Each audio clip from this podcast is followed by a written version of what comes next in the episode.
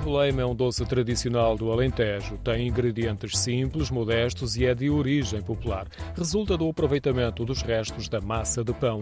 Até há uma variante chamada boleima pobre, mas que é boa é, dá para comer ao longo do dia. Bebem com café, com chá, com galão, com, como queira. Eu olho, o meu pequeno almoço é sempre um galão e uma boleima. Se não como uma boleima e um galão, não fico bem comida. Dona Belmira tem mais de 80 anos e a vitalidade que revela não é só de comer uma boleima todos os dias, é também de as fazer. Praticamente há 50 e tal anos porque a minha mãe era padeira. E então aprendi alguma coisa com a minha mãe. E então daí veio a coisa da bolema.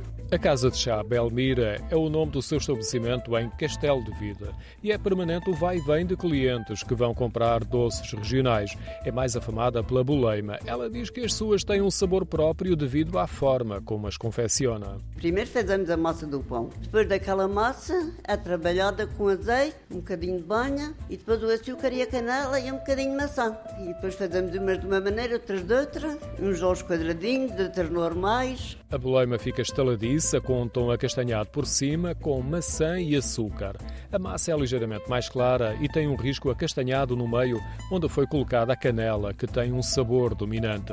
No Alentejo, o bolo é feito de várias formas. Dona Belmira segue a receita que aprendeu com a mãe.